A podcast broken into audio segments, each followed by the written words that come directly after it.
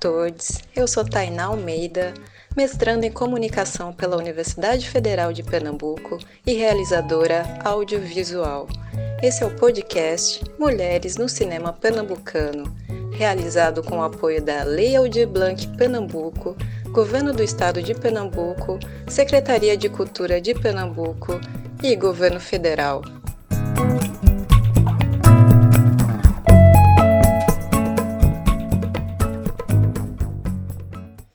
Estamos felizes ao receber a comunicadora Carol Trucá, da nação indígena Trucá, aqui de Pernambuco.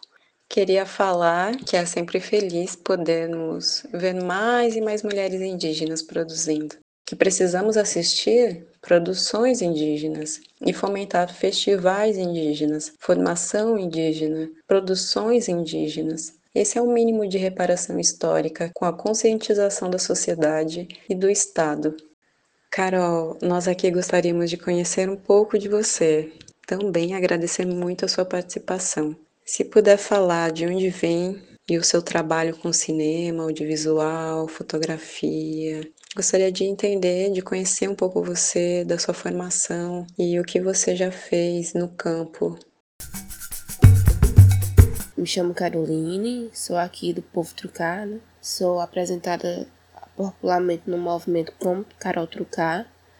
É, sou comunicadora da COGIP, que é a Comissão de Juventude Indígena de Pernambuco. Também sou comunicadora e diretora de fotografia da APOIME, que é a Articulação dos Povos Indígenas do Nordeste, Minas Gerais e Espírito Santo. Antes dos acho, 10, 12 anos eu já era muito arteira e muito esperta para fotografia. Eu amava uma câmera, amava o celular. E aí, quando começou a, digamos, a ter uma conversa mais próxima sobre audiovisual dentro dos povos indígenas e como isso é uma ferramenta extremamente importante de luta, eu fui me apropriando disso. Então, tudo que vinha de cursos de fotografia, edição, eu estava participando tanto dentro do território quanto na vida acadêmica, desde o ensino médio à faculdade, né, a nível superior. E aí, quando foi em 2019, a juventude do nosso povo foi contemplada pelo cinema de índio, né? Que é uma oficina extremamente completa, onde a gente tem teoria e prática sobre fotografia, filme e edição. E aí, seguinte disso, teve o um encontro da COGIP e foi aberto o um núcleo, né? De comunicação. Foi aí onde eu realmente me encontrei enquanto comunicadora indígena. Então, eu assumi uma das vagas enquanto comunicadora Recentemente, né, o coletivo de audiovisual do meu povo, nós fomos contemplados com a aprovação do Cine Curumim, né, que é o festival de cinema que foi atrelado ao Aldeia Lab e o Vídeo nas Aldeias, né, que foi aonde a gente escreveu um projeto já antigo, aonde a gente já tinha algumas imagens já gravadas em áudio e vídeo, né? São os nossos anciões contando o princípio de tudo, de luta e resistência do povo trucar. E aí eu participei enquanto produtora e enquanto diretora de fotografia. E está sendo uma experiência né, que, além de muito enriquecedora, é também muito fortalecimento, porque a gente sabe que é complicado manter essa chama acesa, né? E quando a gente vê um projeto idealizado por nós, enquanto juventude indígena, e vê de certa forma esse projeto crescendo, tomando proporção e forma, a gente fica muito feliz. Então, Carol, a próxima pergunta para você: qual o desafio hoje para vermos cada vez mais jovens produzindo, tendo acesso a essa ferramenta que é o cinema? Como fazer essa arte chegar de forma direta às tribos indígenas, por exemplo? Então, eu acredito que o grande e o maior desafio ele está sendo vencido todos os dias, que é a desmistificação de que o audiovisual é coisa de branco, que os nossos fazem comunicação e não são respeitados, ou então são julgados enquanto menos indígenas ou não indígenas. E partindo para os termos burocráticos, né? É, a gente tem muita dificuldade muitas vezes de entender os editais, de como funciona tudo. E também a gente vem tentando entender, participando de oficinas e aprendendo todos os dias. Então hoje eu vejo que a gente já não tem mais tantos desafios enquanto jovem. E que os desafios que tem a gente sabe conformar, entender e buscar opções para solucionar.